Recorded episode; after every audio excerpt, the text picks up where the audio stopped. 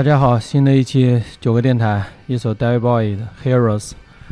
呃，这期九个电台我邀请来了这个我们的好朋友 上海 Brew House 的总酿酒师 Kevin，Kevin 给大家打个招呼。Hello，Hello，啊，Kevin 是你这个是为什么这次会来到杭州？呃，因为我们这个有一个呃酒吧在这边有一个新开业，我操，这个集团产业进一步扩大呀！呃，老板的产业啊，来来，再喝喝点喝点喝点，惯例啊。其实这一期呢，本来那个 Kevin 这次也来了好几天了，妈的，我我觉得突然咱俩这么正式的聊天，有点不太习惯。不是你这个，要不然就他妈直接就叫张晶吧，好吧？对对对，你觉得叫 Kevin 好一点，还是叫张晶好一点？因为我们这个我们这个圈内有好几个 Kevin，啊，对就是啊，对，有点尴尬。然后 没有都可以，因为嗯，我可能之前接触的老外比较多，所以他们可能都喜欢叫你 Kevin 是吧？对小 文，包括包括一些中国人，可能也比较对吧？这个圈子是有点这种风向性。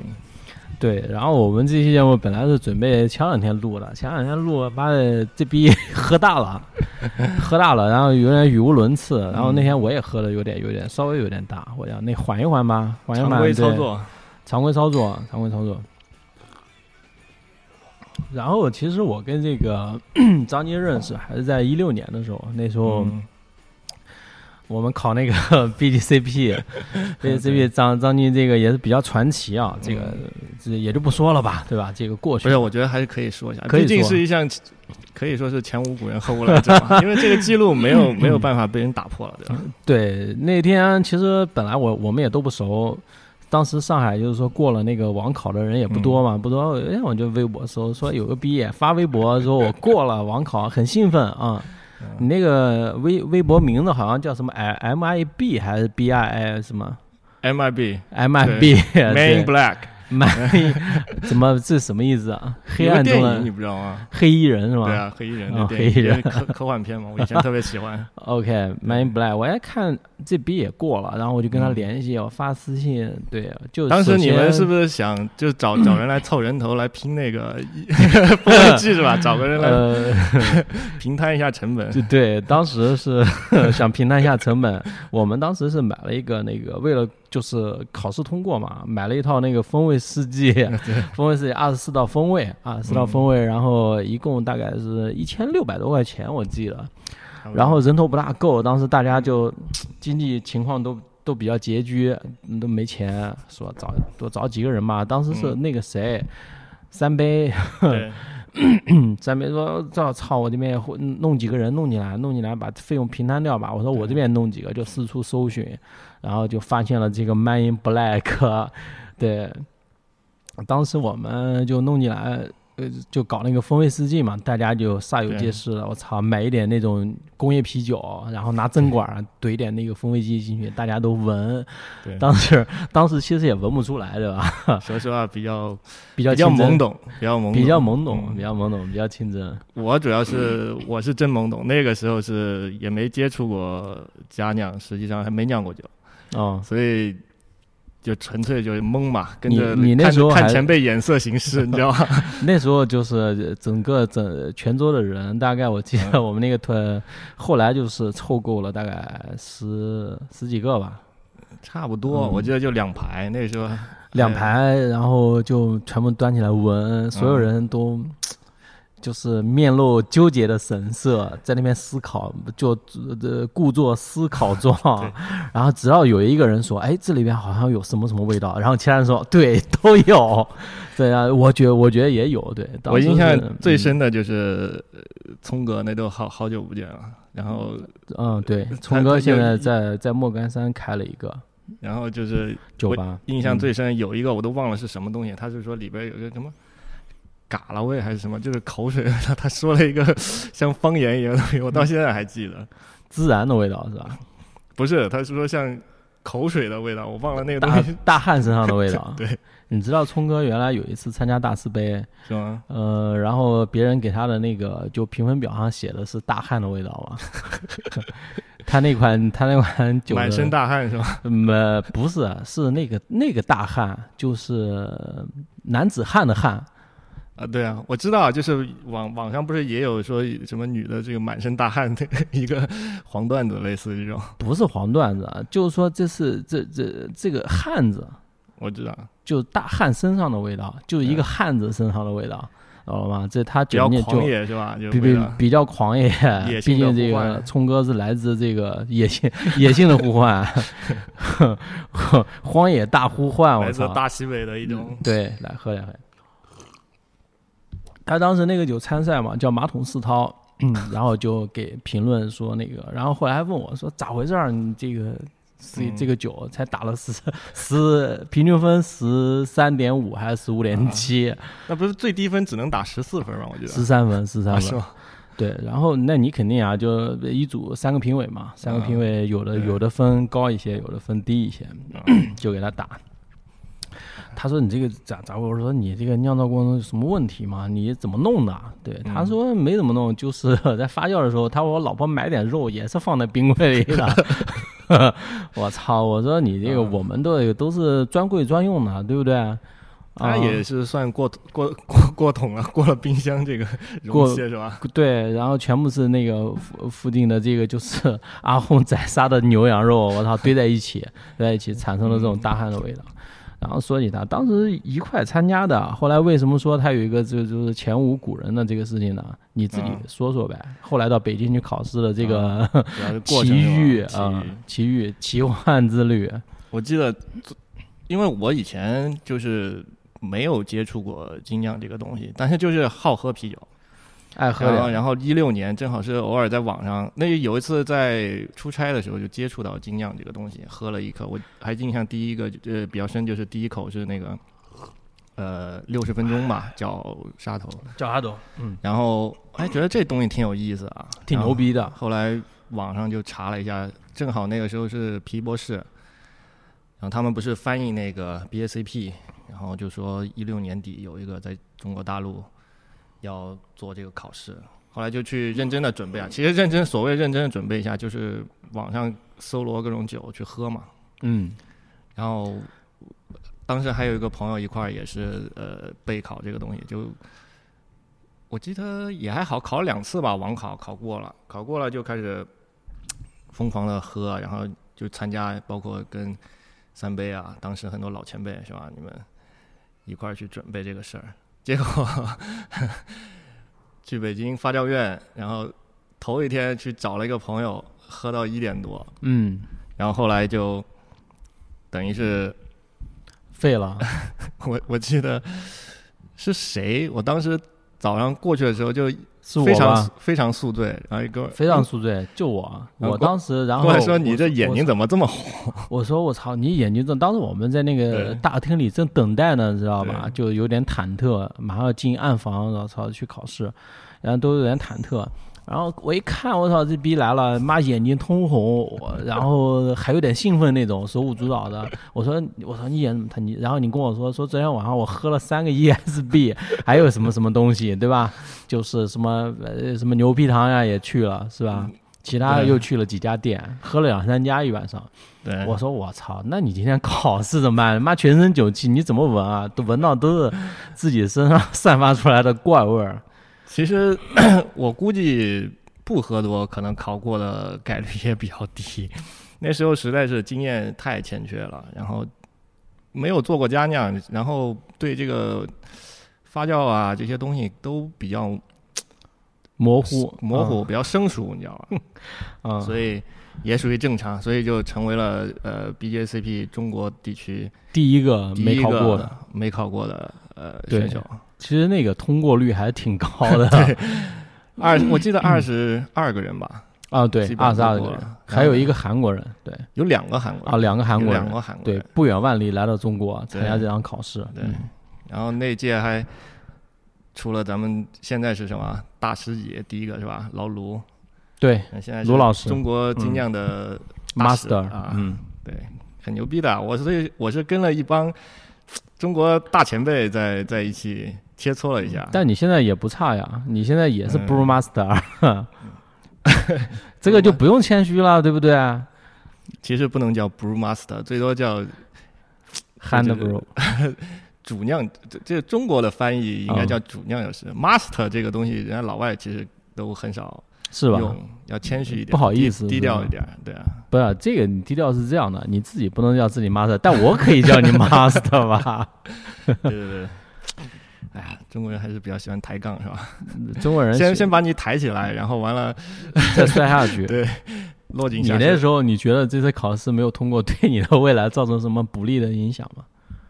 没有啊，反而是最后回去以后就觉得，就想一个这个事情，因为当时我没有在这个行业里边，反正就是考没考过就下定决心说，呃，来嗯，想做这个事情，喜欢这个事情嘛，就那个时候就之前工作就辞掉，然后下定决心了，对，对就去跑去先从这个酿酒助理开始慢慢做嘛。嗯，The Brew，哎，不是 The Brew 是吧？最开始是那个那个 Doctor Beer，对，Doctor Beer，Doctor Beer Beer，DB 啊，做了几个月，然后店关了，对店做关门了。店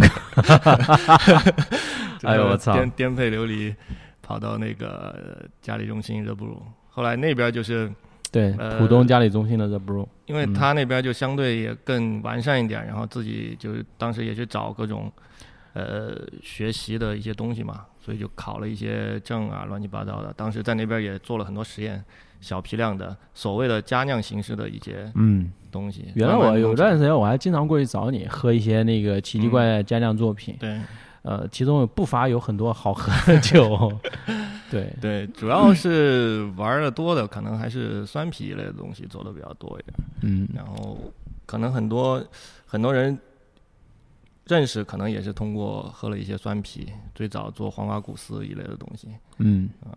后来你那时候其实做酸啤还算比较早的，因为你是很早就确定了自己最喜欢酿的酒的这个方向。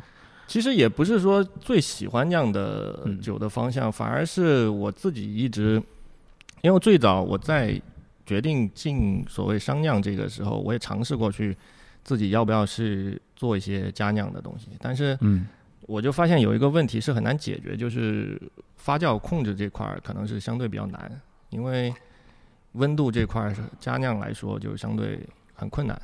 必须要买冰柜。对，冰柜是一方面，然嗯后、呃，你很多东西吧，比如降温啊这块儿，佳酿其实都相对困难，麦汁降温之类的东西。所以后来就犹豫纠结了很长时间，然后后来就觉得说，哎，算了，如果说真的想做这个，就索性边学，然后也能挣钱，对吧？虽 然不也能活养活，嗯然后也也可以去呃实验一些东西。然后后来发现，即使你进了一个商业一个一个呃公司也好，酒吧也好，其实还是会遇到这种问题。所以后来就发现说，嗯，你想做一些比较合适的，可能要求的就是对有点温控特色的。嗯温控不是这么高的一些酒，比如说赛松一类的东西，高温发酵的东西，你就不需要太在意这个温度控制。嗯所以慢慢的就习呃养成这种这种这种也不能叫习惯嘛，反正就是每次做这种小批量的时候，可能更多的就是往酸啤这个方向去发展。嗯，对啊，然后就一直做到现在。其实酸啤前两天那个前两天这个张晶过来嘛，就他们这次过来也是刚才提到了，就杭州这边他们新店开，新店开业在那个黄龙万科对吧？黄龙万科对也是一个餐吧的形式，跟他们上海的这个总店都一样的啊。也是给我带了一瓶酸啤，我想就回头我们这个就我们这期节目录完，到时候上线了，就回头就送给我们那个听众朋友送几瓶呗。对比方说就评论点赞，我们也就送一瓶吧，好吧，显得珍贵。送一瓶比评论点赞最多了，送一瓶你的那个酸啤，好吧？没问题啊酸的那个过桶的过红牛桶的柏林酸，对，然后呃加了布雷特的，我喝过了，非常牛逼，挺好喝的。然后你也是从事了那个就是 The Brew，当时我记得你在那边干了大概两三年吧。Brew 的 Brew 差不多一年半不到两年，大概你去的时候，那个 Leon 还在那边吗？没有已经走了。啊，已经去百威了。对对对，包括呃嗯呃 Brew 他们他们那个时候因为应该是呃百威已经收购拳击猫了嘛，所哦以，差不多之前呃李阳他们就已经走了。啊，就。所以我是、嗯我我是后来见过他一次，然后呃，就之前没有没有没有见过，然后后来又回到自己这个老东家。不算是回到啊，是另外一个。你你说是谁啊？我说的，我说的就是说他是不是你不说又见了一次吗？不啊是不是不是在这 Brew 见的是吧？对，忘了是什么什么情况下了，就是办一个什么活动吧，他们全呃不是俄岛还是什么的，办一个活动，好像是见过一次，我记得还拍了一张照，合影是吧？对，粉丝见面，哎，他现在好像不在中国了是吧？对，据在说澳大是利亚。对，据说是在澳大利亚那边，哦，其实，在那边干了一年半两年，也算是就踏入这个行业了。那有什么就这个相对来说就比较深的这种感受。其实我们刚才那个，我觉得我们话题跳太快了。你那个 BCP 当时考完之后，啊考完之后，然后回来，回来我们那帮人就直接就参加了当年的那个，对吧？大师杯对大师杯决赛因为大师杯决赛那个时候其实成绩成绩还没出来，对，所以那次是第一次去，呃，当评委，应该是在那个什么老老什么来着？反正工体旁边啊，工体旁边，嗯，对，那是第一次去去去当裁判。然后后来其实后来去过几次，也就没什么意思。其实后面的比赛你基本上也很就基本上没有报名了，对吧？对，基本上就是有时候有有有人来问，如果是真的缺人，我可能会去。后来就但也没有太，可能就是本身也没有太大的这种公益心吧，公益心，心心比较呃你可以说的更直接一点。来，喝点，喝点。你的后面又刷了一次，对吧？把这个过掉了，对，等于是嗯来年就过了嘛。来年就过掉了。嗯，对，因为来年已经实际上是有一年的商酿经验了嘛，然后对，各种东西都比较了解了。对更熟悉一点了。对你那个其实其实这个就是在 The Brew 工作嘛，算是入行、入行这一年多，你觉得他跟你想象当中的这个，就是你作为一个职那时候算是职业的酿酒师，嗯，对吧？他这份工作跟你当时，呃，刚接触精酿的那种向往，就实际上操作下来有什么不同呢？就是我觉得有很多人，包括家酿的，他想成为一名这个职业的这个做，啊，我要做以这个为职业做精酿，然后但他不知道这个背后的一些真实的东西，你可以跟我们说一下，就跟理想当中理想跟现实的差距吧，可以这么说。嗯呃，我我我觉得是，如果说你真的是对这个事情有有热爱，然后完了，其实，呃，商量不商量这个东西，呃，直没有太大的直接关系。就是说，你可以、呃自己就是做家酿也会得到一些快乐，但是商酿就是简单来说呢，它的就是呃工艺啊各方面设备啊可能更好一点。儿。但是其实商酿最后会遇到一个问题，就是批次越来越大，其实容容你去创新的呃这个这个范围反而是越来越变小了，对，因为除非你自己做老板，我们就讲像像你现在这样，你 我现在这样，对你嗯你可以说我这啤酒开一家冷饮店，开起来，嗯你可以说啊，我这个酒我就想做成这样，我我不用去考虑太多啊，我的顾客反正做成这样，他们大大部分会买账，而且你批次相对可能也没有这么大，对，就不需要考虑太多的问题。然后像我们这种就会面临的，我们的客户可能大部分就是普通人，嗯，那么你的配方上面你去做调整的余地就相对比较小。而且你们那个就是基本上对外的形式是一个餐吧，还是就是酒是配餐的，对。给餐服务的，那就对酒的要求就没那么高。对，其实可能最后，除非是纯做酒厂，然后如果说是像我们这种类似的，可能我觉得全国应该也有不少这种，对，以前我们讲的就叫前店后厂这种模式，当然我们是有独立酒厂，嗯，但是也差不多，因为我们现在酒也绝大部分只是供我们自己的餐厅和酒吧，嗯。所以就是这种情况下，你的酒就嗯不是成为主角了，就嗯。最后因为你是一个综合体嘛，对吧？所以你的你的你的客户就相对来说，我们讲简单点就是小白嘛。你的你你 IPA 如果说做成纯呃美式的美美，式西岸的这种，那可能人家来就不不太愿意买账。大部分人都会觉得苦，因为从销量上很简单，到最后我们讲老三样黄白黑，大家可能就简单直接一点，对吧？老德式，嗯，那里边最狠的肯定就还是小麦嘛，讲到底就是这样一个回事儿，对吧？嗯？而且小麦其实大家对这个风味儿又不是说，呃，因为小麦其实又不是说很能出彩的一种风格，嗯，所以就是最后变成就是也都无所谓了，感觉对，小麦他他这个风格特点已经很明显了，对。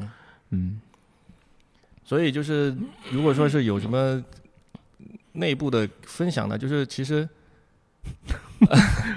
不好说是吧？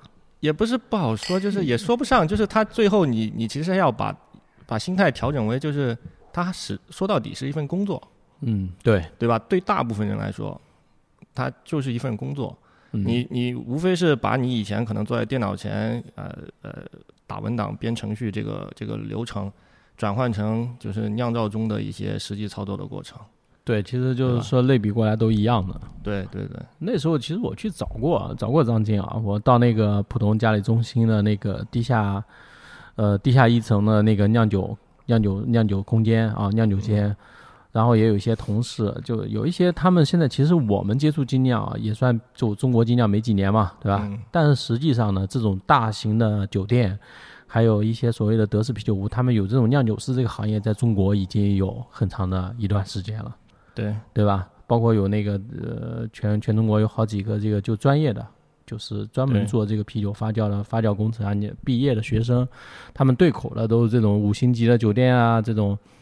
他们但是呢，就是这个职业一直是存在的，但他们有我发现，就有些同事就好像对这个工作对他们来说就仅仅就是一份工作，没什么热情，对吧？就是上班嘛，对，嗯，我觉得这个没没什么问题啊，因为没问题，因为呃，怎么说呢？呃，创新是要付出代价的。然后就是你你现在中国这个情况就是摆在这儿，就是大家对这个东西的认可度没有这么高。可能有的顾从顾客的角度上，他说他面对你说你酿酒师，你应该去做最牛逼的酒、最狂野的想法什么的。嗯，但是问题是你你一个人，或者是就你这几十个呃小众爱好者，你能不能养得活一个酒厂呢？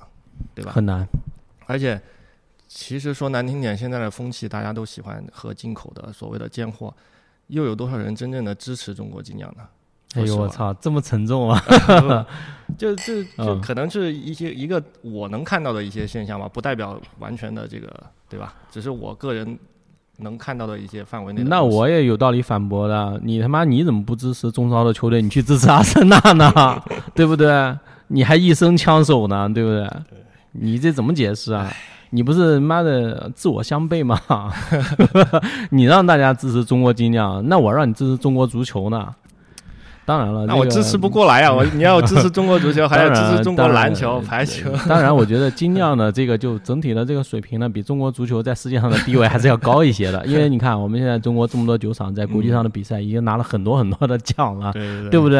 我们是拿了奖牌的，你不像中国足球，你就出现都出现不了，对吧？还是要强一些的。嗯无论说不能这么比啊，说什么话题，最后骂骂国足就对了，是吧？骂国骂国足就对了。治正确。是的，喝呀喝呀。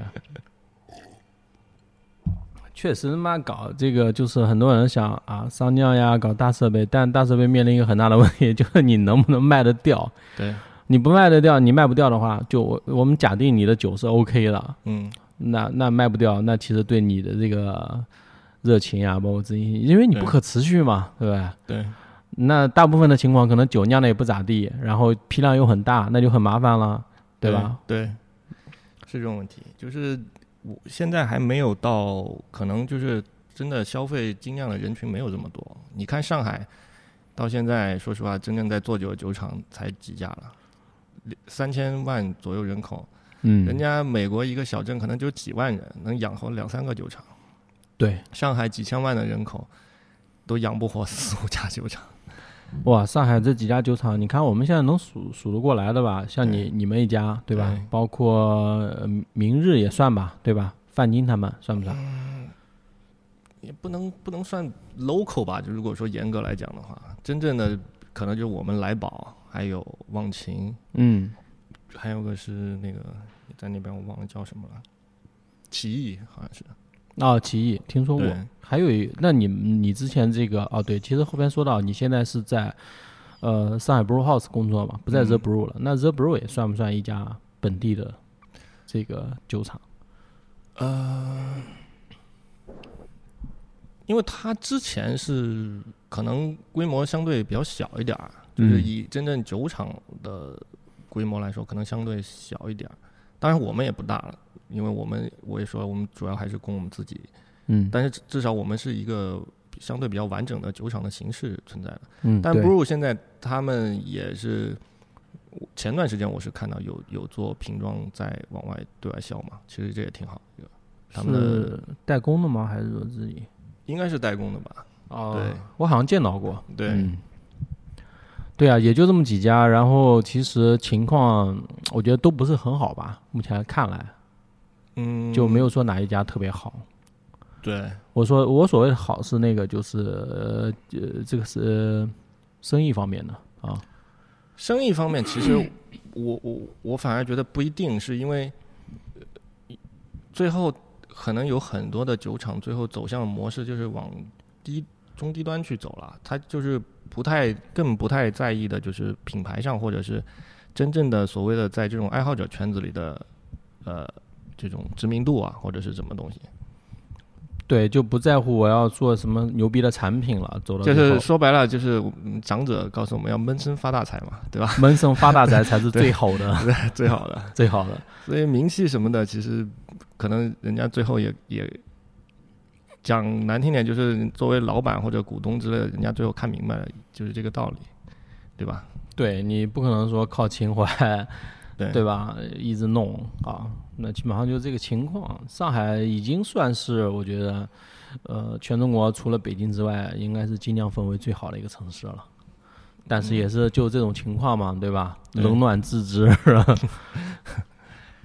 呃，别的反正也也也不清楚，我们也也很少出去交流，包括上海，其实本地大家也还可能是别人他们之间交流比较多，我我别人我很少出去呃交流，所以对能能看到或者实际有发言权的地方比较少，就是只这些话只仅基于我个人的一些我无端猜测，对对对就是呃无意冒犯，对对吧？这这个其实说为是说到这里呢，张宁的确他性格呢相对来说孤僻一些，嗯就平常我们这个就我们聊的比较多，也基本上都是他喝大的时候给我打电话，然后狂聊一会儿。你是我的呃，这个什么情感垃圾桶，情情绪垃圾桶，情绪垃 垃圾桶情感垃圾桶。然后从事这个行业，本来就之前呢，从事这个行业之前还是挺阳光，然后帅气的。那时候那个他那微博头像还是就是一个韩范那种男星的感觉，前面好像头发，呃，前面一缕刘海是黄色的，对吧？有一点，没有没有，对吧？就是挑出来那种，有一个小小屋檐儿那种感 感觉，也挺韩范的。我操！现在他妈自从从事了精酿这个行业，我操，一人也日渐他妈的丰满啊，不日 日渐就嗯苍老，对，被蹂躏的不成样子。我操，对，主要就喝的越来越性格也变得孤僻起来。对嗯，那你后来就是说，从最早的 Dog Beer，然后到那个 Dog Beer 之前那个老外是不是他们那边总监叫什么 Kenny 是吧？啊，对对对，现在在哪里？不知道。最后我知道他是在希腊吧，之后是怎么样就没怎么联系了。哦，去希腊了。对，他哦从上海去的柬柬埔寨好像是，哦，也在那边酿酒嘛，对，然后后来又跑到希腊，日子过得非常惬意潇潇洒啊。我操，挺圣托。里尼的海岛上有一个小酒厂，啊，爱琴阳光沙海是吧？对啊，阳阳光沙滩，阳光沙滩、美女、啤酒，哎呦，夫复何求，你知道吗？哎，他之前他老婆是中国人对吧？对，离了吗？不知道这个我我不知道这啊个。不对呃他老婆据说要写一本关于他的书嘛，哦，写一本关于他的书。对他也是对吧？风流浪子一个，风流浪子，我那时候想起来挺丢人的，就是那时候也是去找你嘛，我们那时候去杰克酒窝喝酒，嗯，喝酒也是带着 Kenny，Kenny 一块过去，然后我操，喝了每个人喝了大概多少？三，反正总共结账的时候是一千多块钱吧，对吧？嗯，一千来块钱，我每个人喝了五六杯的样子吧，六杯差不多。嗯，五六杯，反正第三杯的时候，老杰克就说：“哎，你们已经喝大了啊，不能再喝了啊。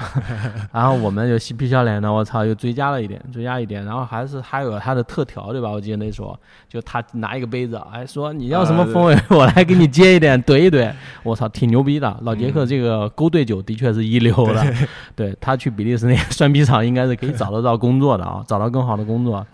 然后喝差不多了，喝差不多，我也差不多，我也晕了。然后说那个，嗯、在第二场嘛，去那个全金猫的那个理亏蓝卷，对吧？啊，对对对，对 哎呦我操，去后来差点被人扔出来，差点被扔出来，挺丢人的。妈的，Kenny，我操，就开始去骚扰别人，对，骚扰人家那个单身的姑娘，然后我一面嬉皮笑脸的，妈跟着骚扰，还觉得挺有意思的。我现在想起来真的很羞愧啊！今天也是借助这个九个电台这个平台，向就是说忏悔啊，向各位就是说大众就忏悔，袒露我这个过去的一段这个呃不光彩的过去。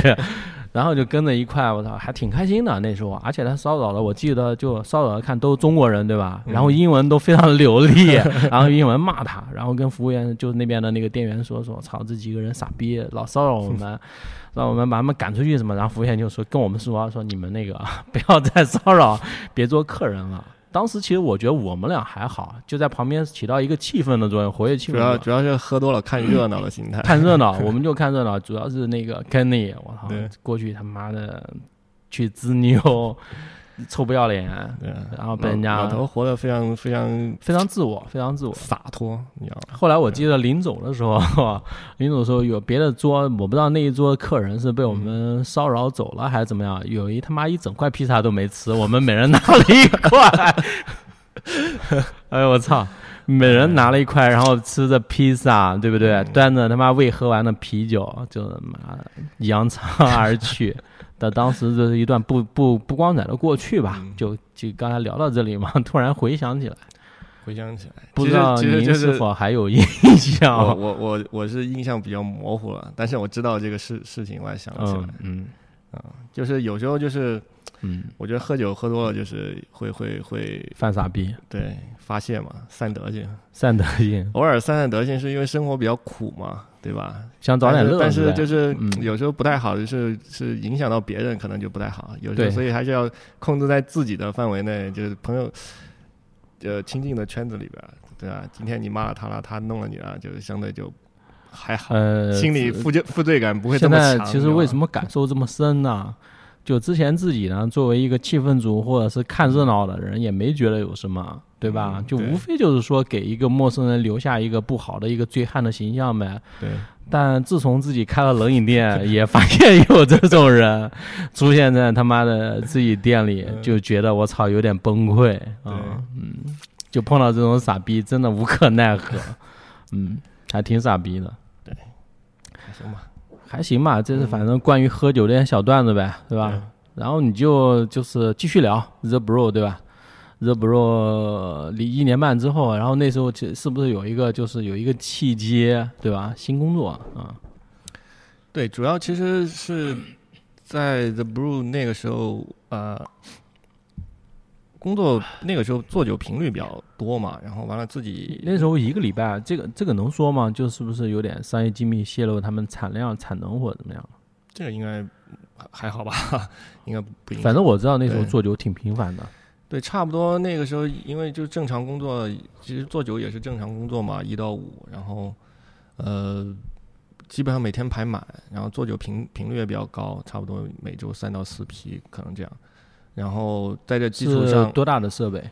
呃，一一吨的，嗯，就每个礼拜要做大概三吨、四吨酒这种，这样。差不多正常的情况下是这样，冬天可能少一点儿，然后春秋旺季的时候可能还再多一点儿。有时候一天做两批，也有也有这种情况。嗯，生意很好。对，因为它是稳客源比较稳定嘛。就是对，它依托酒店的话，只要周边有展会，它的客源就相对稳定。而且也是名气在外的。对，毕竟毕竟是很老了嘛，跟拳击猫那时候呃，同期，一批的嗯这种老的一个、一个一个呃啤酒餐吧吧，算是。对，所以那个时候做酒呃频次比较多，然后因为这个东西就是经验积累嘛，说实话就是就是这么一个过程。然后、就是、熟能生巧，对啊，那个量变到质变的一个两边过程到质变，嗯，然后再加上自己闲下来的时间，就是会做一些呃二十升的这种佳酿批次，然后做着玩儿。然后那个时候还自己灌瓶儿，其实后来想想都没啥意义。每次灌完瓶儿来一个哥们儿，然后当天可能就喝 掉二三十瓶，一桶酒出来可能也就能灌个四四十瓶儿左右。是的，你那时候好像经常就捞人过去喝酒，一喝喝通宵那种，对吧？也没有。经常，偶尔会，因为那时候以前有个有个朋友老外嘛，他有时候会过来，老毛子是吧？对，嗯。说老毛子 rest in peace 啊，，Rest in peace，老毛子，老毛子真名叫什么？呃，Nikita，？Nikita，对，，Natasha，Nikita。所以当时最早的、最最早嗯。的时候，他说他名字的时候，我们都嘲笑他，我说你叫 Nikita，那不是女孩的名字吗？对。然后他就 fuck you，对，然后我们都叫 Niki 嘛，就是呃简称。尼基。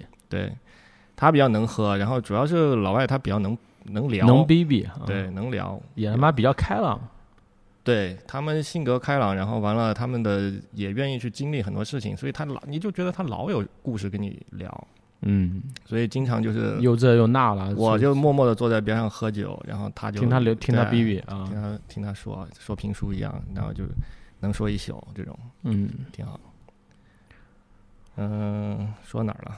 说了就老毛人家找你喝酒嘛，当时 bro 的时候，闲暇啊对对对时光，然后做一些自酿什么的。你那时候自酿应该挺多的吧？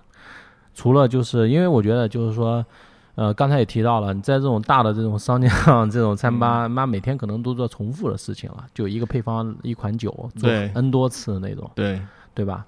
所有东西都是不改的，各种参数全部都一样。呃，因为那个时候，呃，主酿酒师他会嗯做一些小调整，但是啊，微调，对不会说变化特别大，包括呃，他们也有这种季节性，呃也也怎么讲，特殊啤酒嘛，就是有常规的，嗯有特殊的，所以你隔一段时间，你还会，它还会出一些新的配方，新的新的不一样的。对不一样的酒，所以那个时候也也是这个过程去学嘛，因为他们相对经验更多，做的酒更多。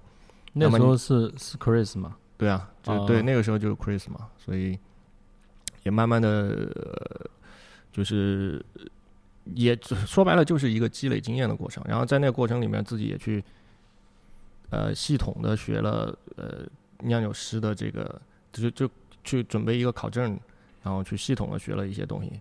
这里边就可能就不单单只是说了解了解麦芽是怎么回事，啤酒花怎么回事，发酵怎么回事，其实更多的是你就了解。呃，一个酒厂运行运营是一个怎么回事？这里边包括很多，包括设备维护啊，甚至水处理啊。对，给我们讲讲讲讲。这个好像在国外，就是说你如果说要到国外的，就比方说美国的一些精酿酒厂任职的话，这个是必备的一个证，对吧？呃，国外我不清楚，但是因为在国内目前最最你你就是说最简单能接触到的一个证，我知道叫 IBD 嘛，就是嗯它全称叫 Institution of Brewing and 呃 Distilling，就是它是英国的一个呃酿酒跟蒸馏一个一个学院办的嗯。一个类似于呃也不能叫网课，反正就是它它这些资料啊，你就在它网上下下来，然后它就是一个考试，然后完了你可以在线报名，大概是我记得是差不多三千块钱吧，报名费挺贵的。对，然后呢，每年是大概两次，在他那个英国大使馆那边去做一个机考，然后哦初级，因为我考初级就比较简单，就是基本上就选择题，里边会牵扯到哪一些的方面的知识呢？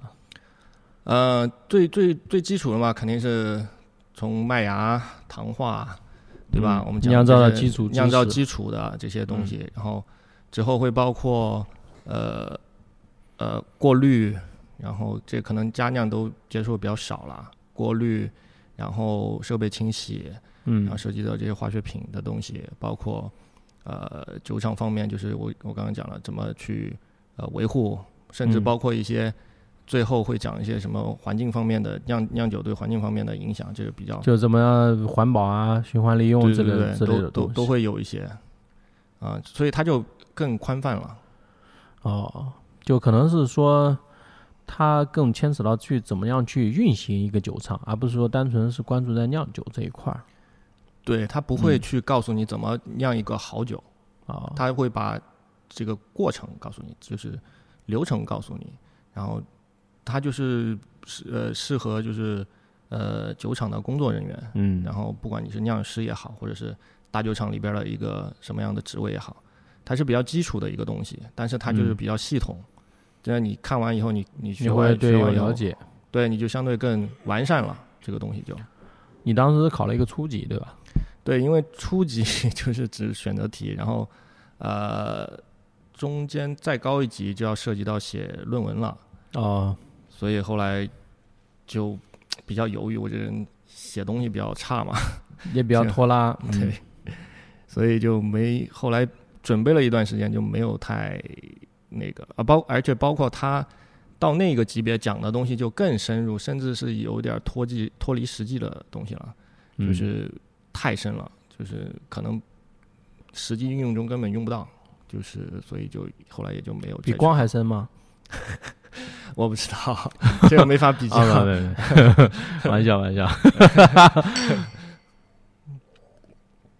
我记得你当时考这个证的时候，还有一个，还有一个那个，还有一个逼，好像外国的，对吧？比利时的还是哪里的？就跟你说啊，一起考啊什么的，那个，就呃，你有印象吗？这些人？呃我知道你说的是谁，他当时是 Liquor Laundry 的主讲师叫佩德罗，哦，佩德罗，对，然后我们俩是一块考的，其实我们考完以后才认识的，然后后来他过了吗？应该是过了，嗯，然后他现他现在已经去欧洲了嘛，回去了应该是，啊，回去了，不在不在全金猫了。对，不在不在全金猫，现在是那个那个邵刚嘛，嗯，我不知道你这知不知道。我不认识。Blue 以前也是 The The Blue 的，因为哦我我去之前他他去的那个俄岛嘛，现在在 Liquid Laundry。那他们其实也是一家了，相当于就可能工作安排安排到那个 Liquid Lounge。对对对，哦，我不跟你说过吗？当时 Liquid Laundry 招聘的时候我还去了。哎，讲讲讲讲。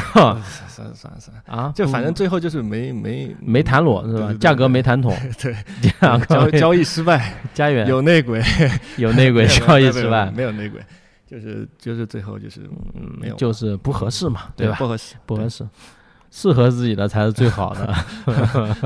嗯。对，然后后来等于就到了，也是机缘巧合。那个时候其实说实话也在找工作，包在 Blue 做了一年多之后，也差不多摸透了，对，嗯也在找机会，就是想找一个更高一点儿，就是能够发挥的一个地方嘛。嗯机缘巧合，那个时候 Chris，呃，这边儿等于 Brew House 找他回去当主酿师，他就问我愿不愿意去嘛，我就说那就来试试呗。对，嗯，嗯，然后就做到现在，对，做到现在，就是其实时间也非常短了，从你想从一六年底到现在四年的时间吧。其实你这个时间不短。我们说，比方说，别人问我你什么时候开始弹吉他的？我说我高二时候就开始弹了，到现在他妈你说多少年了，对吧？一二十嗯年了，但我现在弹的跟屎一样。但是呢，你虽然说是从一六年进入这个行业，嗯一直做到现在，但你是每天都在从事这个行业，所有的经历，对吧？基本上吧，对吧？都从事这个行业，那你这个时间其实已经不短了。比起所机会，比起一些家家爱好者呀，或者怎么样，嗯对吧？这个时间已经不短，因为你你的积累时间已经很长了，包括每每一批酿的酒，一批六七个小时，对吧？快一点，对，六七个小时，你的商酿的六七个小时，加酿的六七个小时，你这加起来，我觉得你累积起来已经很长了，对吧？其实不算不算短，还好吧。我我觉得最主要还是呃，在嘉义中心 Brew 那边的时间，就是真正的呃经验积累会比较多一点，因为这个东西就靠频次，然后完了就是就是你要去说难听点，就是一个卡箍一个卡箍的去上，然后这个酿造过程虽然说简单，但是其中会有可能各种各样的突发事件。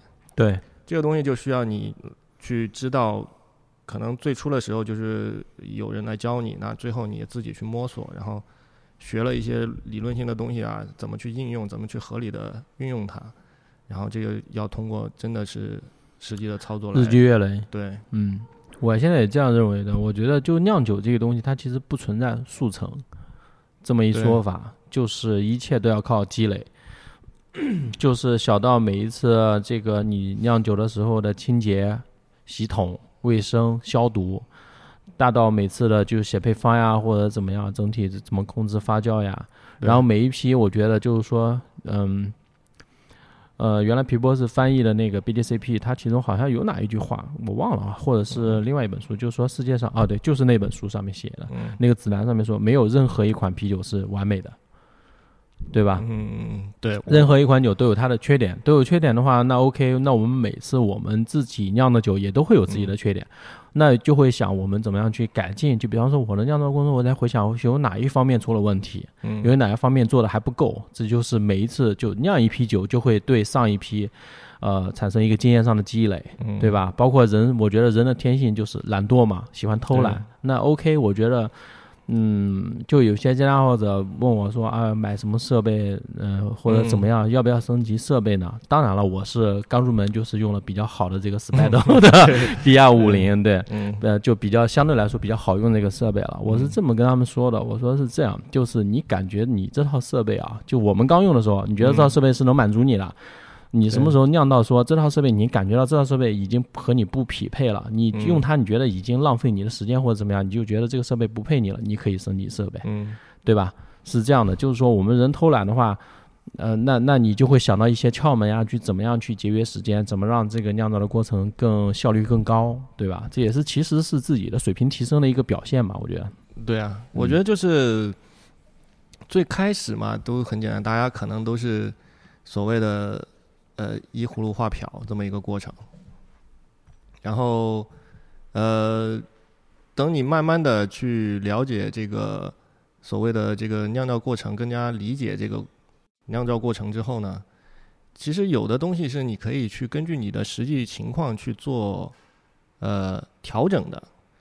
我印象还非常深，就是最初大家可能入门的时候都看高大师那个书，但是高大师那个书它就适合他讲的他用的那些设备。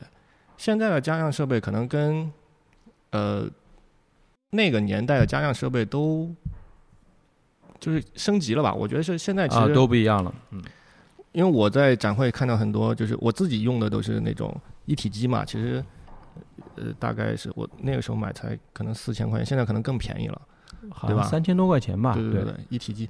那你其实你用一体机，你你就会要你要根据一体机它的这个世界过程，来去对你的酿造过程做一些可能微调，优化对吧，嗯，，对优化，呃，然后就像你说，你去怎么升级这个东西，有些东西是不是需要，或者是包括你自己喜欢做哪些酒，然后去做一些是不是要配一些特殊的东西，自己去开就是开动脑筋去想这个事情。其实这个可能也是一个一个乐趣的一个过程嘛，不光是最后说喝到酒的那一刻，反而是这个酿造过程，其实你如果说能够有一些新的东西出来，其实也是比较有意思的。比较有意思，就折腾嘛。那时候我配了好多东西呢，就叫还不是那时候搞了一个就是什么家酿工具 选购指南，杂七杂八的。最早的时候，网上都卖什么七百块钱，什么好好多奶茶桶什么的。最早我也、嗯我我有对有哦奶茶桶。对，我那时候买的就是那种保保温桶，就是一些那个就小时候那种喝茶的，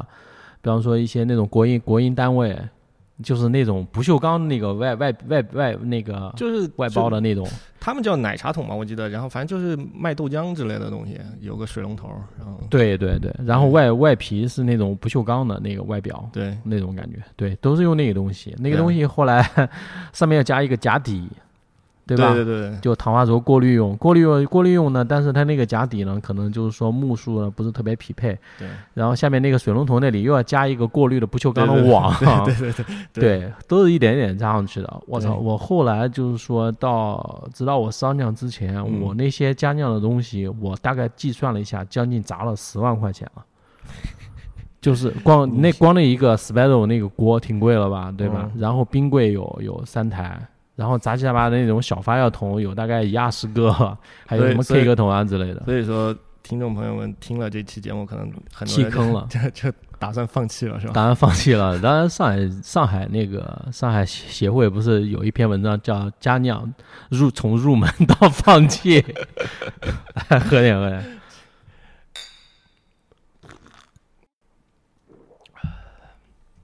因为你只要说你玩到那一步的话，你不升级不花钱，你就发现你做不到那个，你就你就升不上去了，就做久了那个品质。你控温，你看你控温你没有那个冰柜，而且有了冰柜还不行，你还买一个控温器。对，对啊，那么控温器太差了也不行，他把温度全部给你搞坏掉了，这个也不行。所以说我我当时就没有先做佳酿嘛，就觉得想来思来想去，觉得 很很难受，你知道吧？就是嗯感觉如果说你花了精力去弄了呃这一套东西，先不说了，你折腾一天，然后你发现说，呃，你最关键的发酵你控制不了，这个东西很无助对，就很难受。人做出来的酒 到底是是不是应该是这个味道，你就很难很难把握。尤其是在初期的时候，你可能对呃异味并不是这么有呃呃了解，了解，对，所以就是反而是我觉得最开始反而是把很多东西搞清楚最重要。有有有有商酿经验的时候，其实对很多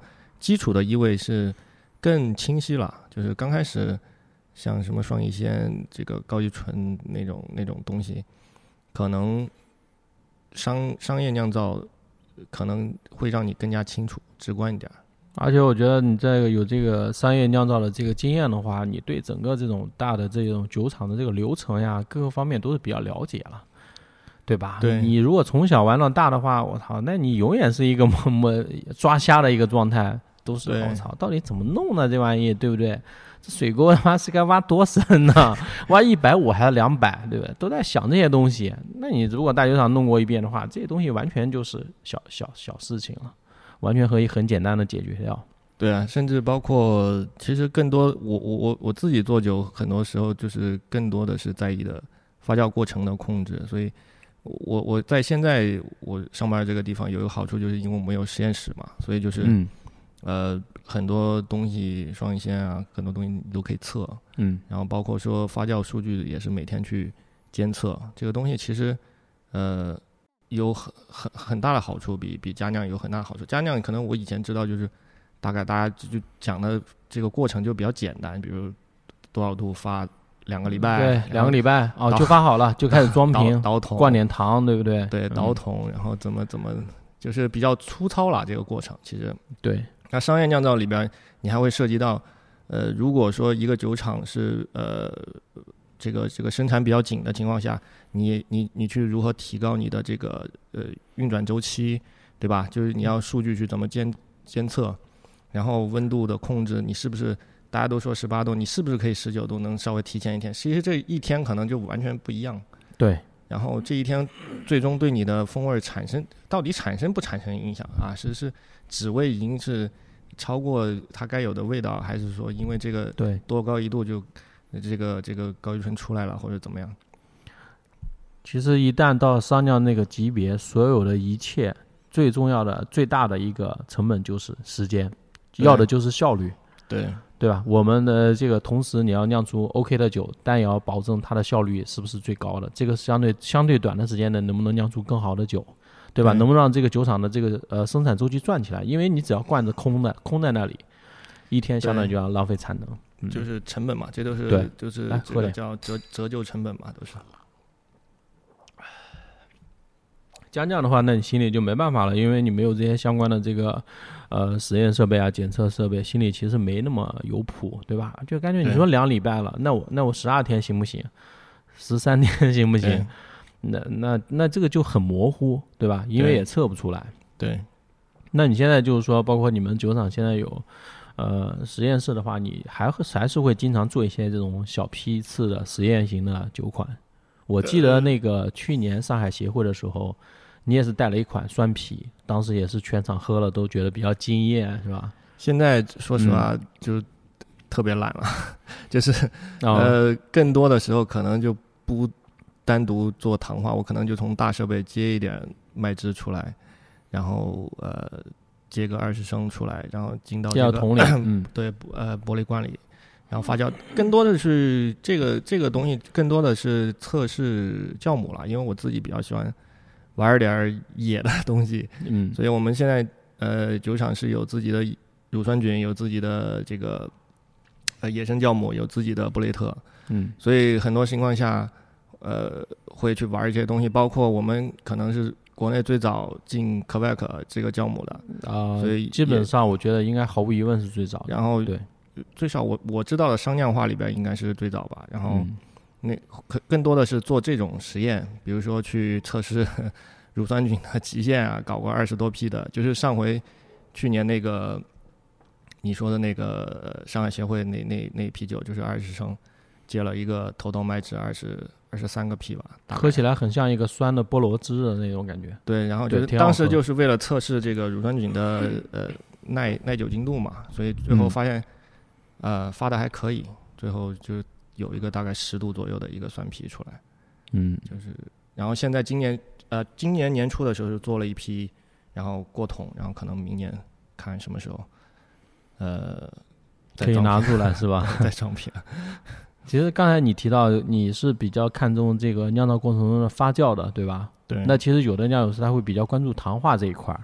那其实糖化这一块，我觉得你好像就我们俩的这个感觉是一致的，就不是特别关注，就大差不差。对个人 对这个东西可能嗯就不是这么在意这个东西，因为我我的感觉是，呃，因为说即使是我们说做到酒厂这个形式，还是大家不一样，是呃别的酒厂它需要批次稳定性，嗯，然后它毕竟要面对呃做做做作为这种呃瓶装或者易拉罐装的这种形式，面到这种呃普通消费者手里，所以它可能批次跟批次之间的稳定要求度就更高一点儿，所以糖化可能对于它是是有要求，包括它的设备可能更大，然后这个这个糖化的温度啊各方面可能就更呃需要精细一点。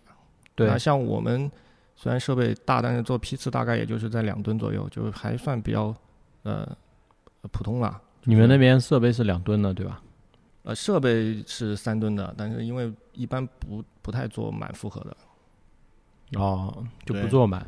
对，因为做满的话要卖好长时间，嗯，生意难做。对，嗯，所以就是跟聊糖化这块，可能就不太，就也不是说胡搞，但是就是说，嗯，没有这么精细了。包括我们设备的原因，就是嗯比较老，它也做不到说现在可能我我知道很多设备都很很很呃很先进，对吧？对对，这个温度它的测量就更精准。我们其实可能现在说实话就是还做不到那么精准。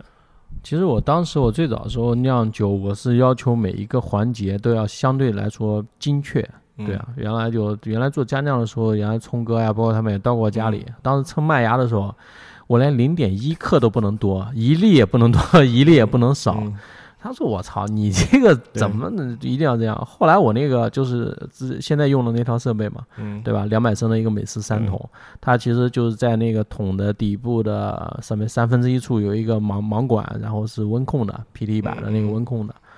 然后我发现了，我自己就经过我的这个呃实际的测量，发现就上下差五度，后来我就放弃了，我就放弃控制这个糖化温度了这个步骤了，只要就差不多。问题不大，你不要说你给我干到八十度，在那边糖化，也不要给我干到六十度以下那边的话，大概六十五到七十度之间，我觉得都还 OK，就这样吧，对对吧？就这么来。然后如果说奶啤酒特别干，或者奶啤酒残糖，呃，发酵糖不可发酵糖特别高的话，那就通过配方来调整，我觉得可能会更呃对容易解决这个问题，对吧？因为你的设备那个缺陷就在那里，它的温度的确是嗯不是特别均匀。对啊，就是糖化，因为实际上糖化是一个非常宽泛的一个一个一个范围，包括温度，它不是说就是六十五到六十九，你六十嗯也可以糖化，它就是最后涉及的就是一个效率问题吧，可能我觉得更多的。对，一个是出糖，另外一个这个你关关系到你的酒的干啊，或者是对产糖高啊，这个这些东西对。但这个也不是绝对的啊。对我感觉并不绝对，有有的酿酒师他可能因为他自己做的经验，可能给他的最后他的总结是是是那种，呃，可能影响比较多。他我我我也听别人说过，说差一度可能会对你的终点糖度差挺多的，也有这种。但是我个人就觉得好像我目前遇到的不太多。关键他说的那个差的一度是你可控的一度，有可能你看到差一度，但有可能里面是不差的。你测的这个温度，关键你测量的东西一定要非常精确才行，对对吧？对，这东西我觉得就挺挺难挺难把 把控的。我觉得咱俩在聊吧，有有可能很多酿酒师在家里就说你们懂个屁。我他妈我要跟他们说，你们懂个屁啊！这个也欢迎留言啊，如果酿酒师不同意的，我们共同探讨这些问题，没问题啊，没有没有问题。好啊，这这这接着呃，接着聊呗，反正后来你是到了现在这工作，现在工作，但其实你现在你觉得你跟当时刚接触，就当时我们他妈的啊愣头青一样考 BJCP 啊，呃，喜欢喝酒，然后进入这行业那时候的热情，你感觉现在跟之前相比有什么变化吗？呃，实话实说，肯定是没有当初这么呃热情，因为这个我我觉得也算正常，因为嗯一个东西，说实话，就就就就像我现在都明显觉得喝酒热情都没有呃不做酒的时候那么那么高，为什么？人就是难听点，人就是贱嘛。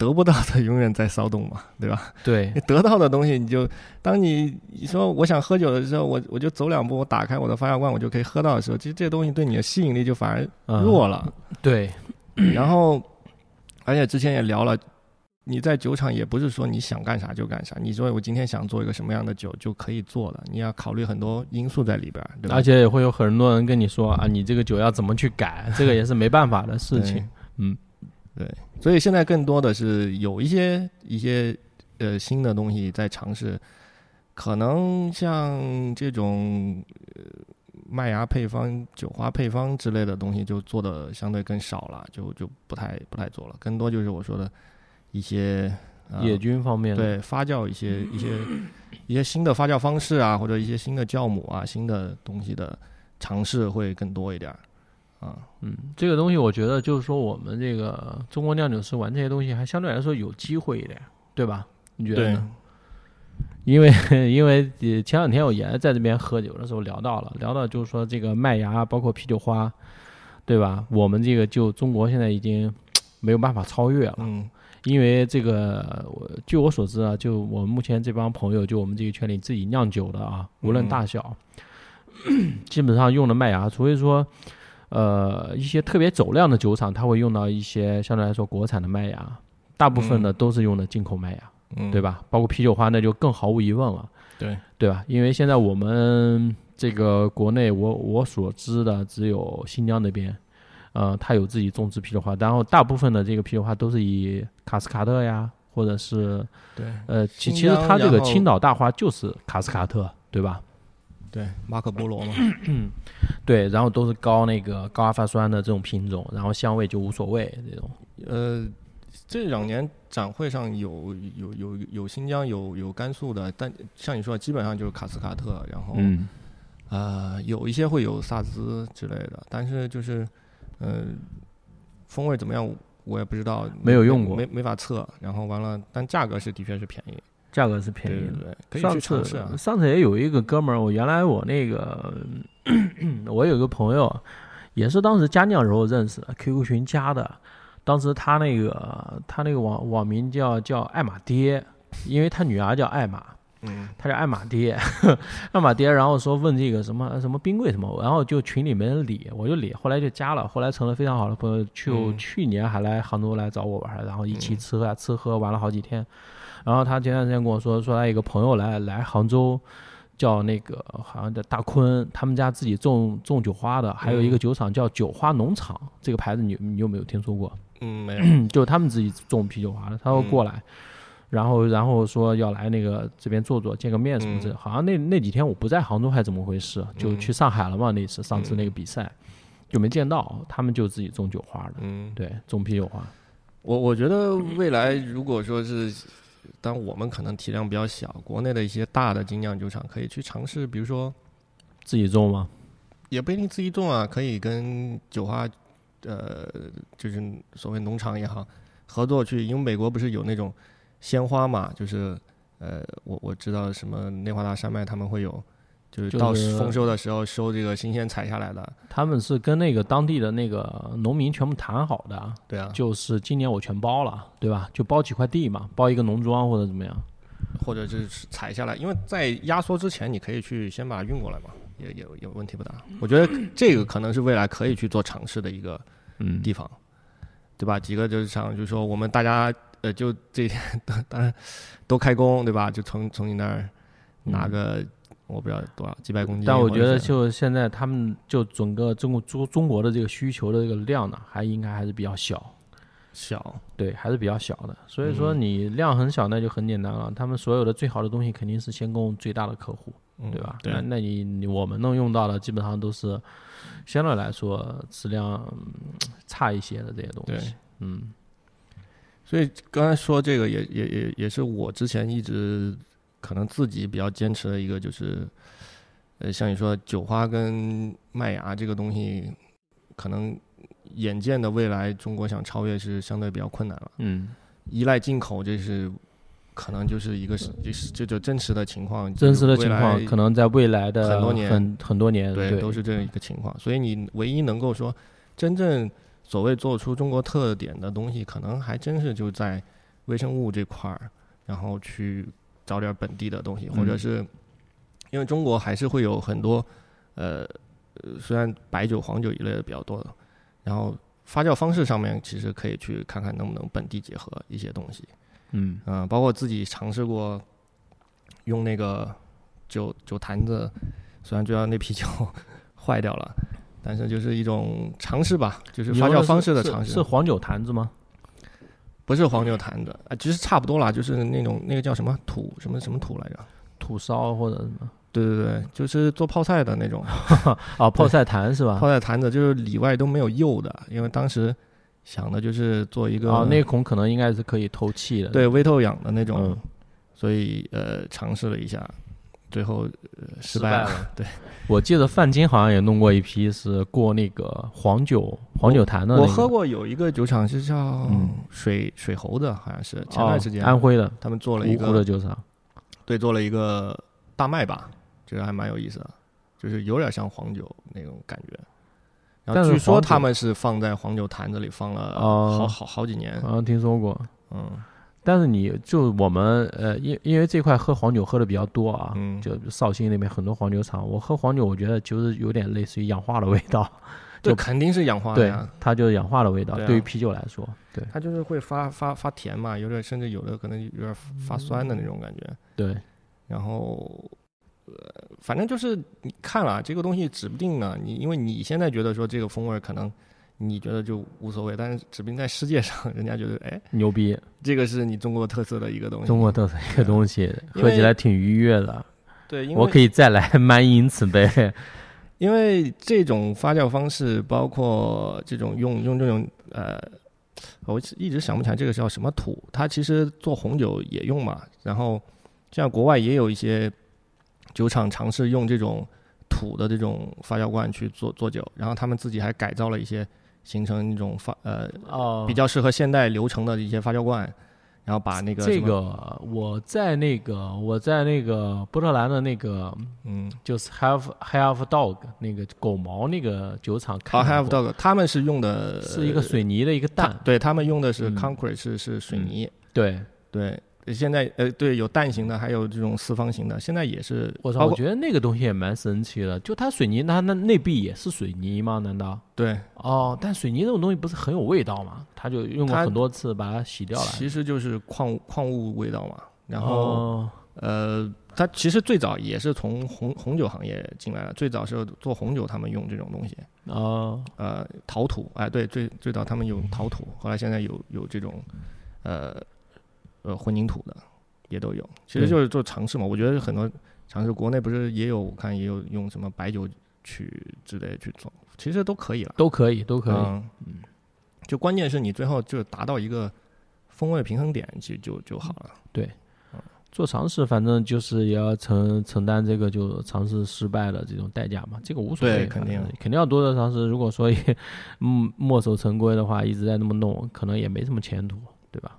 对，所以就是，呃，我就觉得以后可能这块儿相对来说，呃，能做出彩的呃东西更多一点，可能因为嗯酵母呃，我们刚才说说说，呃，麦芽酒花已经是基本没戏了，其实嗯，啤酵母其实也是一个基本没戏。基本没戏，对基本没戏，所以这个就就很痛苦。你你啤酒四大原料原材料有有三种是依赖进口的，然后，还有一种就根本是呃无关无关紧要的。除了麦芽可能还能保证一点品质，说实话，啤酒花新鲜度很很难保证，很难保证，嗯，给你啥你用啥，嗯，酵母这块就是稳定性可能又不是很好，对，然后进口的价格又太离谱，其实就是你面临的困难要比人家多得多。多得多，对。对，而且发展时间又比较短，嗯，对。时间紧，任务重，唯一一个可以利用的水，但是水这个东西 其实，呃，这个这个东西啊，就最早就很早就被这个辟谣了啊，主要说啊，水这个么所采用什么山泉水或者是什么崂山水，这个其实我们。呃，作为酿酒师来说，这个东西其实完全不重要。就是说，你要什么方什么样的水都可以调出来的，可以它加过一些加入一些离子呀，对吧？对可以就是把这个水处理出来，加加入一下钙镁钙镁啊或者氯离子都是 OK 的，这个其实没有问题。就你要什么水，这个跟水的关系，不是说水不重要，而是说它水的产地不是最重要的。对对，这都可以处理出来的。所以说，那我们能做的东西就很有限，对不对？对 嗯，现在也是没办法。我觉得其实是、呃、这个也也没有问题，因为毕竟我们现在发展时间很短，那就慢慢来呗。你肯定是目前来说是落后了，但对吧？往前走吧。倒倒不是说说刚才说了这三个不行就做不出好酒，而是说只是说你相对更困难一点，对吧？对你你不不是说你你通过这三样东西可能没有国外他们就是获得的方式更简单或者更新鲜，你就做不出好酒，只是说你可能遇到的呃限制可能相对会多一点，对，对吧？嗯，我们讲做做这种类似于这种呃混浊 IPA 一类的也好，那你新鲜的酒花肯定就是人国外的新鲜的酒花，当年当季采的这种，嗯。跟你你国内用了三年前的、我能知道，反正是不会不会说特别新鲜的，对。对吧？嗯。那就肯定会有差别，对吧？是。因为包括你去看一些文章，人家酿酒师也是这样说，说这个新鲜的花跟不新鲜花差别很大，差别很大。特别酒花型的这种酒，一般来说都是建议一个月之内就从生产到你喝完就一个月之内，就生产这个酒装瓶出来，一个月之内要把它喝完，时间长了就不行了。那其实这个就是对新鲜度有要求很高的一个，呃，一个一个一个这个风格类型，对吧？这也没办法。你像我们买的酒花，你更更难说说他们从集装箱的或者弄过来什么冷链，这个我觉得就基本上不可能，对吧？对，有有你像你了解，你知道这些就酒花进口商，他们这个酒花进来会有这种冷链吗？或者怎么？还是说就常温的船运什么的？具体还真不是特别清楚。哦，也不是特别清楚。嗯嗯，反正也没办法，只能这么用呗，要不然怎么办呢？对吧？对，前段时间不是那个中美打贸易战嘛？操，我都担心，我操，酒花别人买不到，那我们不完蛋了，对不对？后来发现好像就是也没问题，因为这个酒花量很大，而且我们用的量又很小，就整个中国现在其实用，呃，你看中国精酿酒厂虽然说这这几年发展的比较蓬勃，但大家大部分呢其实产量还是比较小的，跟美国那个量比就没没没没法比了。来喝点，嗯，其实酒花就完全没问题。那其实我们也聊了这么多，就关于就 我们这个怎么入的这个坑，对吧？包括干到现在，干到现在，其实我觉得也虽然说热情呢可能没当时呃这么高，但是其实但是内心其实是坚定的，对吧？因为不可能再换行业了，肯定是做这个了，就就跟这个精酿啤酒捆在一起了，这是毫无疑问的。那那这个就是说，刚才其实我们最早也聊这个足球，前前两天嗯不是那个马拉多纳去世嘛，我还在朋友圈发了一个，因为当时是半夜的时候收到这个消息的，嗯呃，有有那个群里说说我操，说马拉多纳呃那个去世了，我说操，怎么可能呢？然后去赶紧就翻一些网站，我还确认了一下，因为我们那个经常看球用一个那个 app 懂球帝，就上看一些什么比赛的赛程啊之类的，上面也说了，说多家媒体宣称马拉多纳什么患心脏病突发，嗯什么之类的。然后我说他妈，我再出去看一看呗。然后到嗯推那个 Instagram 或者推特上面一看，哇，果然是真的。嗯然后我就发了一个 Rest in Peace。然后你觉得，呃，关于足球这一块，你当时你对马拉多纳这个球王的这个印象，我我我其实没什么太多的印象，我看球可能相对比较晚，真正哦看球相对比较晚，嗯就是。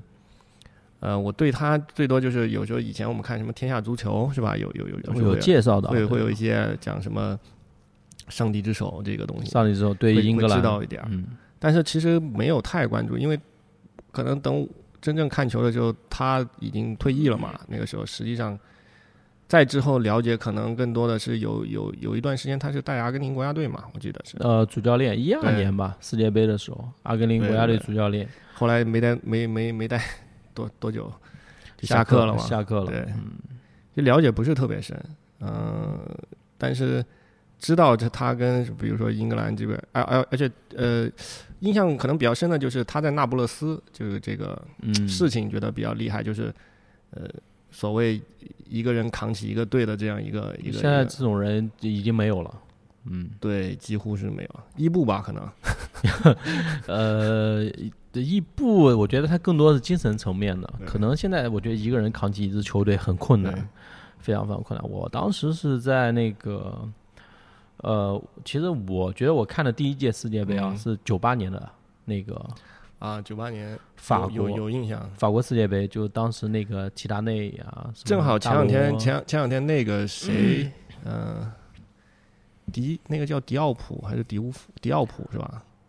嗯、那个塞内加尔，我我不知道九八年世界嗯。杯、是不是九八年？哦，可能不是九八年世界杯，嗯有一年塞内加尔进进进世界杯，然后第一第一场，哦，好像就是九八年世界杯吧，第一场嗯。对法国，啊，然后法法国一比零输了，就那哥们儿进了一个球。哦，挺牛逼的。啊，然后也是前两天死了，四十多岁，哦，是吗？嗯。哇，然后当时不是说塞内加尔是法国二队嘛？因为不是很多、很多法国，其实很多黑人球员都是塞内加尔，就是那边过移民，对移民移民到法国的，对。对当时其实马拉多纳就是上帝之手，然后我觉得他更多是对我带来影响是那个就是他的意志和精神层面的东西，因为最早的球王是贝利嘛，嗯对吧？对最后后边后后期以这个乌鸦嘴那个嗯 呃闻名于世，我觉得贝利他更像一个完美的人。就他没有任何负面新闻，到哪说话都非常得体，呃又非常上场面，对吧？？呃，是也是又很有自己的那种老大哥的那种气质，当然就是说很那个。但马拉多纳就各种缺点，嗯。包括之前拿了那个最早的时候，他们拿世界杯冠军，然后开枪打记者，嗯，包括一些负面新闻呀、嗯外边现在好像还有很多私生子，就准备去嗯分他的家产，对就外边情人很多。他最后去世之前不是谈了一个女朋友，嗯呃，三十岁的好像是阿根廷的一个短跑运动员还是什么。嗯对，就这些东西呢，我觉得是他更吸引我的地方。我觉得他挺牛逼的，这他妈才是是有血有肉的一个人，呃有血有肉，这才是 star，你知道吧？而且比较真性情，嗯，嗯我觉得这是球王牛逼的地方。我更相对来说，我更喜欢马拉多纳啊。就是刚才也也是前两天刚发生这个事情，聊到这里，对，其实就包括吸毒，对吧？马拉多纳、就包括那个、嗯那个以前曼联那个国王叫什么来着？坎通纳啊踹球迷，当时不是也是上去就干人家吗？这种东西可能有的时候你反而更被这些东西吸引，是因为每一个人都有缺点，然后甚至都有这个情感上可能比较脆弱的一个点，可能嗯当时就是那个坎通纳被被球迷骂了，触及到哪一点了，是吧？就爆发了，人性最恶恶怒从心头起，恶向胆边生。对飞踹球迷，对用钢钉。包括那年有一年那个世界杯，不是贝克汉姆呃对那个球迷啊，不是也是英超的时候吧，对那个球迷竖中指，球迷不是骂他老婆嘛，对吧？这他妈谁受得了？啊，对，就齐达内头顶马特拉基，头顶马特拉基，对哦，那个那个背影就很悲凉，就是跟那个世界杯冠军擦肩而过。对，但我觉得他也不后悔，我觉得应该多少还是有点后悔。也做出了自己的选择。对其实就是说这些人的这个缺点，包括你刚才说的伊布，伊布其实他最大的优点和最大的缺点就是狂，对不对？对但他狂，他又牛逼，对，你没招。你没招，对。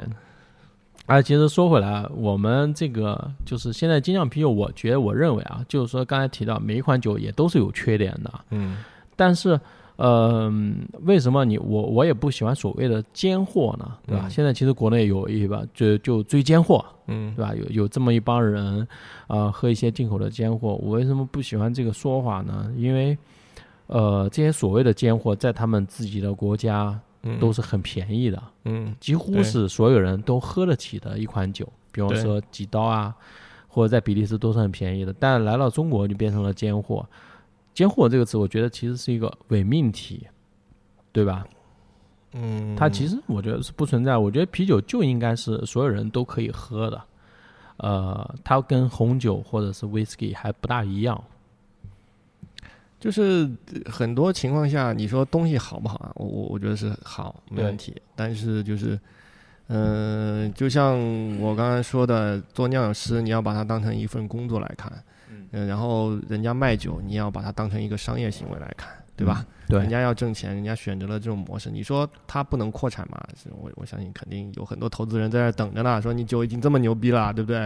对，给我扩起来。我给你砸个几千万，不是小小意思吗？你扩大产量吧，嗯赶紧弄起来。嗯，嗯，那可能人家说，人家可能最后说我要保持我的独立性。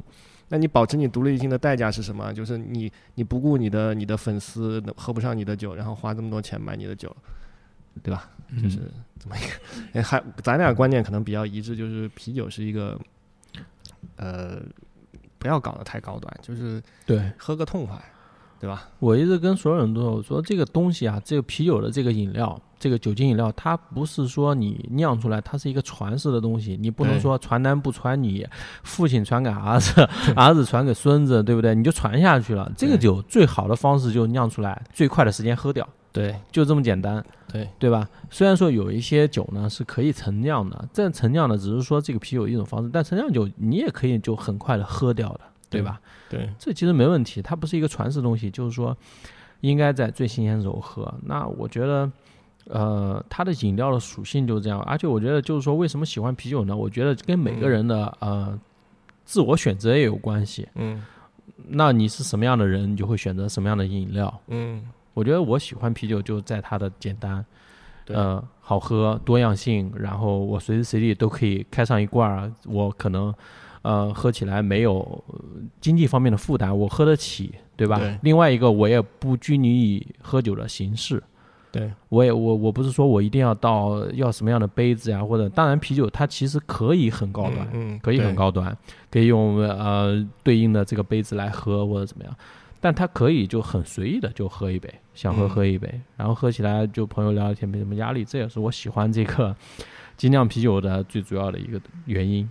嗯。对，包括我我忘了是在哪儿看见的，呃，我我我不我不知道描述的这个故事对不对，就是好嗯。像有国外一个一个一个所谓 B B S B 的裁判到国内来，嗯。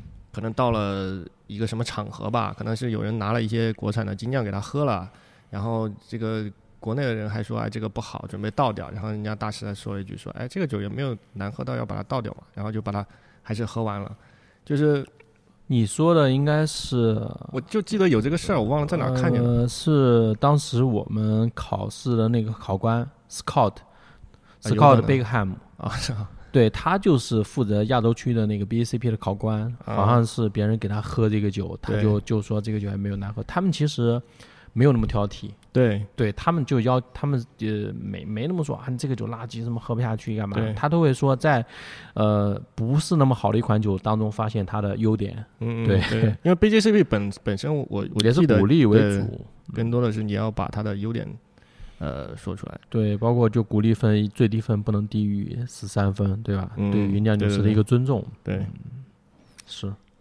其实真的就是这样，就是很多情况下，嗯，当然你说呃。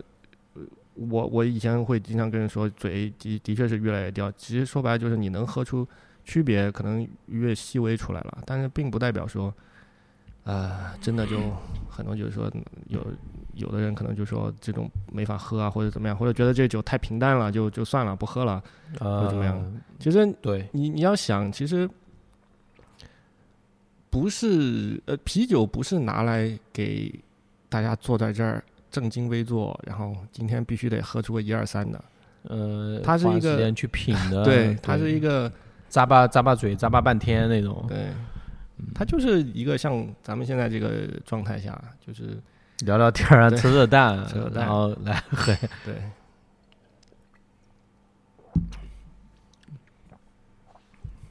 确实这样，就随时随地可以喝，这个没没那么高的要求，对对吧？那我觉得这一期我们也聊的差不多吧。差不多吧。其实说实话也没聊啥东西，没什么也没聊啥没什么核心的有有有价值的内容。可能可能是这个 九个电台他妈呃最水最最水的一期，最扯淡的一期。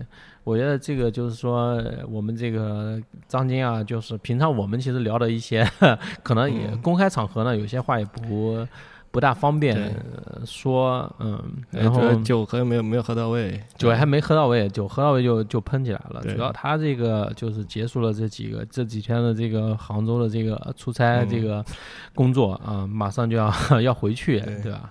所以说也没办法喝太多。我觉得我们把这个是呃机会再留到下一次吧，下一次我们再来这个分析一下这个呃呃这中国精酿呀乃至世界精酿的这个趋势啊。对，然后那我们待会吃点吃点东西去啊，把你送走好不好？行，嗯，那我们我最后一首歌，我来送一首这个，送你离开。也倒也没有，倒也没有，千里之外是吧？没有那个 Jimmy Hendrix，然后 Little Win，好吧，然后我们结束这一期九个电台，拜拜。拜。